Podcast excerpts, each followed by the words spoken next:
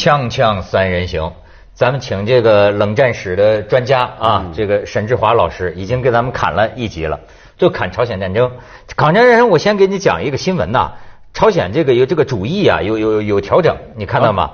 呃，最近啊，朝鲜今年六月份，时隔三十九年，首次修改，就说这个这个这个政策高度啊，规范力度高于宪法。高于劳动党章章程的叫什么呢？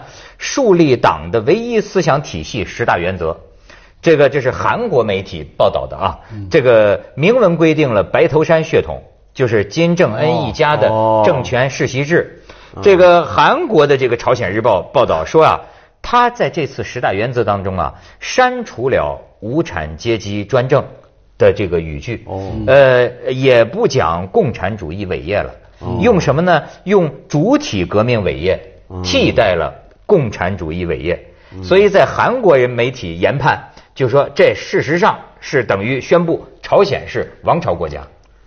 但是，但是其实呢，他本来他的所谓的共产主义啊，也都只是个空词而已嘛。对，就你其实你主去看他们的宣传什么，他们其实很少谈共产主义，比包括金日成他们一家人，其实对马克思主义不是太了解。他们读很多二手的，他读毛的东西还读的比较多。他本来就是一个主体思想，才是一个真正就马克思主义是个门面而已嘛，是这样吧？对，对。他这样子，他这个主体思想呢，他最早金日成是在一九五五年十二月提出来的。嗯。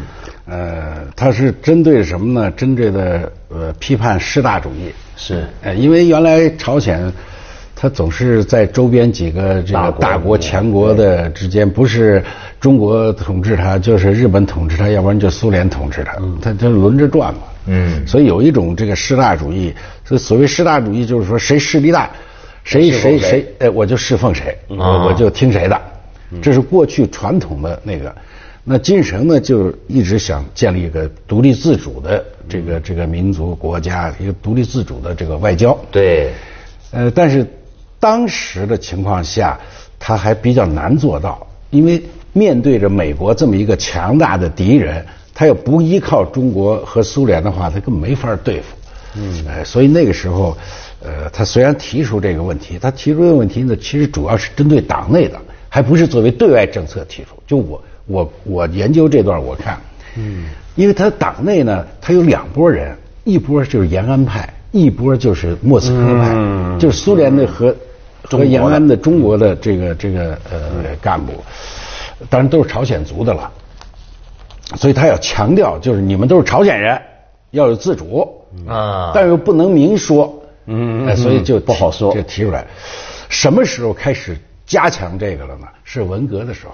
对，哎，文革的时候，中朝关系非常紧张。嗯，哦，哎，中国一个认为朝鲜休了。呃，变变变修正主义，变修了啊！因为那会儿主要是中苏的那个那个矛盾太大，对，那个朝鲜很难办。哎，勃列日涅夫上台以后，改变了对朝鲜的。原来赫鲁晓夫是不管朝鲜，你要钱跟中国要去，你要武器跟中国要，他不理。那个他下台以后，那个那个那个苏联勃列日涅夫就改变，你你要什么？我我我钱比苏联多，呃，比中国中国多，我武器比中国好。嗯，那当然金日成就跟他要。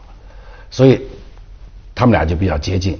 那再加上中国的文革，嗯，自己那个清高，那个那个左倾，看着谁都是反革命，谁都修正主义，独树一帜，就就就咱就我们正统。嗯，所以这个时候关系就分裂了。啊，分裂了以后，你你看，你注意看报纸，它就是这个时候开始大量的宣传，就刚才你说那个。主体，主体。哎，政治主体、军事主体、经济主体，什么？呃，完了就是主体思想是就是当代的马克思主义。咱们是讲的毛泽东思想那会儿，嗯，毛泽东思想是当代什么什么的马克思主义。他讲主体思想是当代的马克思主义。咱们讲毛泽东思想指引着人类前进的方向。他说主体思想指引着什么被压迫人民的？哎，完了就是跟中国对着干。那你说像这个当年这个朝鲜呢，这还有一个疑案呢，就是这个仗啊，最后打完了，嗯，打完了，这个志愿军是不是还留在朝鲜一段时间？对，啊，这关于这个撤军，呃，你有什么研究？啊，他这样子就是当时因为，呃，实际上朝鲜呃签订的那是一个一个停战协定，是。啊，就是等于就是先把停火了，嗯，但是不算合约。是，要是合约呢，那就是战争结束了。所以现在从法律上讲，不能说朝鲜战争结束，你只能说停战。停战啊，就是停了，随时停了六十年，现在其实 还有可能打，还有对对可能对对对，起码金正恩感觉是这态度，随随时都能打嘛对对对啊。所以他要他要他在是要什么什么撤销那个那个停火议案呢，反正这个威胁吧。但是法律上是这样哈。那么本来呢是说呃召开一个政治会议来解决这个合约的问题，就解决朝，因为它涉及到停停了以后就是这个朝鲜统一的问题，就到底这俩政府怎么算呢？这是对不对？但是没会议上没解决啊。没解决就僵持在那儿了啊。主要我主要原因是当时冷战那种对峙的局面，双方谁也不愿意让步，嗯，就没解决，没解决，这样美军就住在那儿，中国军队也住也就住下来了，嗯。嗯哎，住下来了以后，呃，但实际上五四年、五五年，我看那个俄国档案里头，就是呃苏联驻朝鲜的大使给苏联外交部写的报告，说啊，就是他觉得中朝关系非常奇怪，呃、呃非常就是呃微妙呃呃对，让人感到不解。嗯，他说为什么呢？他说这个都朝鲜战争结束了，呃，朝鲜办了十一个关于战争的什么纪念馆、展览馆，呃，类似这样的。他说没没有呃一张照片，没有一个场景是说志愿军的，是说中国志愿军的。嗯，呃，当然也不提苏联。嗯，说说这个呃非常奇怪。他说还一个呢，就是说志愿军总部，呃，驻扎在离平壤很远的一个一个地方，非常偏僻，那个也没有道路。嗯，说这个朝鲜领导人从从来不去看，不去看望他们。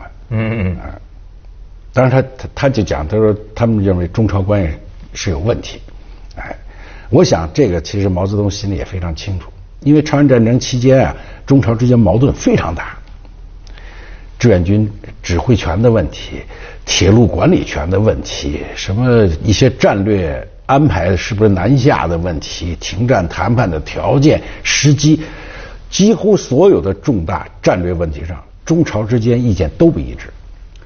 是不是主要比如说金日成他比较倾向于还是统一朝鲜，往南要打？对他就是金日成呢，他老是一厢情愿，嗯、就是他不顾这个基本的这个这个这个事实，就是当然他想通借着中国军队实现统一，但是中国也帮助也也实现不了。已都已经打成那样了。但他就是打到三八线已经是强强弩之末了，是是是，也就差不哎呦，多。那就是那完全，所以说为什么说这个美军当时为什么气急败坏，感觉不能理解啊？说这支军队空军是零，海军是零。嗯，对。我跟你说，饿都能饿死一半儿这打的是这个仗啊，他最后这个朝饿都饿死一半儿啊。就是我的那昨昨 昨天还看一个连的战士伏击美军呢是，零下四十度趴在雪地里，第二天起来没一个起来的，成冰雕了。那你说就这个还打成这样？我好奇的是，这么听下来，我一直感觉有一个感觉，现在好像听您这么讲更加强烈，觉得朝鲜战争是个替人家打的仗吗？是，就就是替替人家打的。当然这里头，但是这是另一个问题了。他是替朝鲜打，这是不错，但是实际上当时毛泽东出兵是要解决中苏关系的问题。嗯，因为当时中苏关系非常紧张。嗯，哎，如果在出兵朝鲜问题上，呃，中国再跟苏联闹翻了，这个对对整个中国这个政权是是有威胁的，嗯，因为他你已经得罪了美国人了，你现在苏联得罪了，你一个共产党这个刚刚呃拿的得到天下，到底怎么治理这个经济上的社会问题混乱，再加上国民党那边又要这反攻大陆，他这个很难处理，所以他只能稳住一头，而我就。我就通过这个，通过这个战争出兵朝鲜，表明苏联的这个哎我是社会主义阵营的一员，而且我是有担当的。嗯，哎，果然中国一出兵，那苏联的飞机也来了，援助也来了这个这个资金、贷款、技术，苏联专家都来了。一百五十六项。啊，所以后来中国经济一下就起来了，嗯，全是靠的苏联。所以它这个是有很复杂的这个计算的。它是非常非常。咱们先去一下广告。政治任务。锵锵三人行，广告之后见。那最后咱们的这个正规部队，这志愿军是怎么撤军的呢？他撤军是这样的，主要还是毛泽东考虑中朝关系，因为，呃，就是一九五六年以后，一九五六年苏共二十大批判斯大林。批判斯大林以后，在朝鲜劳动党内呢，就掀起了一股批判金日成的一股一股潮流。啊，这股潮流呢，当时主要是延安派干部和苏联派干部。嗯，哎，因为但是他们受到金日成的打压嘛，哎，这些人就被金日成给给肃清了。嗯，肃清了呢，很多人就逃到中国来了。嗯，大部分逃到中国来，所以这个时候有一阵儿，呃，双方关系非常紧张。那金日成就派人来要。你得把人给我这引渡回来。嗯，叛乱分子。对，毛就发脾气啊。嗯，这说什么引渡什么，回去你就得杀了，这都是革命同志啊，哪能容得你如此这个这个对待？不行啊！而且你这个绝对是错误的。还派这个彭德怀和这个米高扬到平壤去找金日成，你把你这个，因为他八月全会中央全会做了个决议，就把所有这人开除出党，撤销党内外一切职务。啊，什么什么反革命分子了，什么扣一大堆帽子了，就是后来就是苏联共产党和中国共产党逼着朝鲜把这决议给改了，所以金日成其实心里非常不满，但是你又他又没办法，你是一个老大哥、老二哥，还得靠着他们，那边又是南朝鲜美美国人，你说他怎么办？得了，他就认了，认了，但他心里不满。那正在这会儿呢，五六年十月，匈牙利出事儿了。啊，匈牙利，匈牙利一出事这中国人、苏联又都转到欧洲去了。啊。所以金城呢就想摆脱中国，嗯，他就提出了取消这个这个这个中朝委员会，嗯，他不是板门店谈判，对，呃，有中朝委员会和这个这个联合国军呃委员会在双方在在完了弄了个中立中立国委员会，他的意思就叫直接跟联合国谈。解决朝鲜问题，所以毛就非常生气，就跟这个苏联人商量，你这怎么处理他？处理这金日成？说我有两个办法啊。第一，我们要管。他这是社会主义阵营，不管行吗？嗯。啊，他说反正我们在那还有几十万人嘛，我们可以帮助他改正错误嘛。呵。啊，就还有一个就是，我们就不管了，以后朝鲜的事咱们都不要管了。金城随他去，他愿意干嘛干嘛。嗯，就天上下雨，娘娘嫁人。对，就 就这话。嗯，就随他去。后来后来，这个这个赫鲁晓夫到底怎么反应的？现在找不到这个材料，所以这个事儿就搁下了。但是搁下了以后，呃，你甚至能看出来，这几十万志愿军在朝鲜对金日成他就是个威胁。当然，嗯。所以到一九五七年底，中苏关系开始出现问题了。嗯，就是毛泽东发觉跟苏联已经不对，是有有距离了。嗯，这个时候他就要安抚周边的小兄弟了，嗯朝鲜啦、越南啦，这个是吧？嗯，要不然都东欧的都跟着苏联跑了，这个亚洲这几个再跟着苏联跑，中国不是彻底孤立了？对，嗯，所以就突然向金日成表示，说金日成同志。你还是很革命的嘛，啊，你的立场很坚定。我是听了坏人的话，误会你了，也跟他说了这么一番话。这五七年 十一月，嗯，然后又说，说你你你要如果不放心的话，我就把志愿军全部撤回来。哦，这么着，金日成第二次谈说，我非常欢迎，我们讨论了，您赶快撤走吧。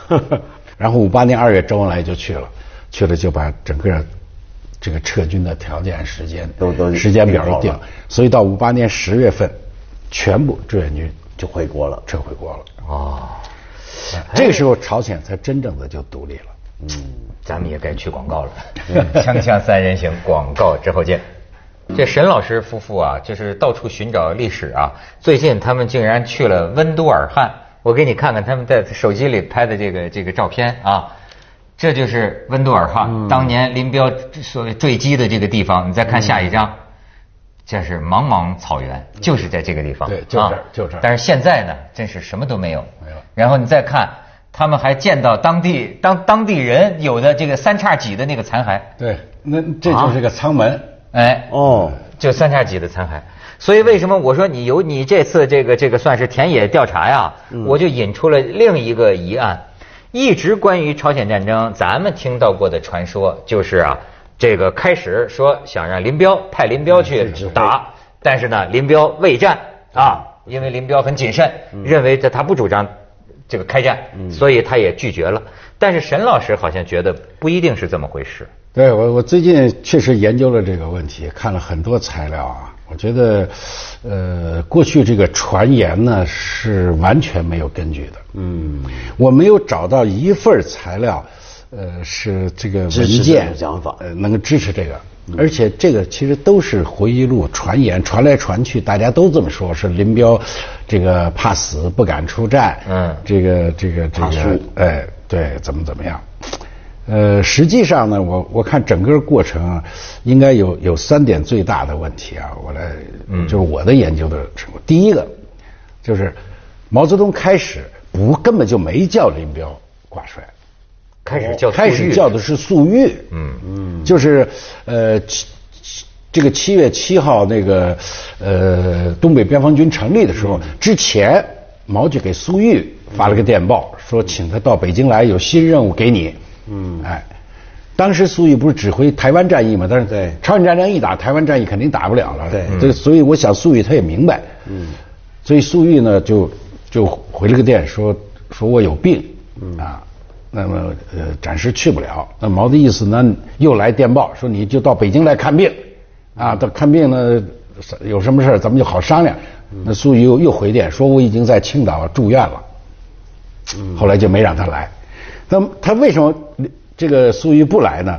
其实粟裕也不是怕打仗，他打台湾不是一样打，对台湾不一定比朝鲜好打。对他主要是不愿意指挥林彪的部队，是是是，因为打那个朝鲜战争用的朝鲜战争用的十三兵团嘛。他四野的，四野他们那个他们那儿他就是不打台湾，你还得防台湾呢。嗯，所以这个我我想啊，因为我我也查了很多其他材料，这个他主要是这个原因，这是一个。嗯第二个，林彪为毛为什么不让他去？林彪确实有病，根本就没法指挥作战。这怎么都病了？对，因为他们这些战将都是常年得不到医治，那个一直风餐露宿。你想想，而且林彪这个病是比较早，他不是那个呃有有名的病对对啊，在那个那个那个那个呃，就是平型关大战的时候，不是被人打了一颗对国民党打了颗子弹，国民党兵。后来呢，倒是到到苏联给拿出来了，但是拿出来以后呢，就落了个后遗症。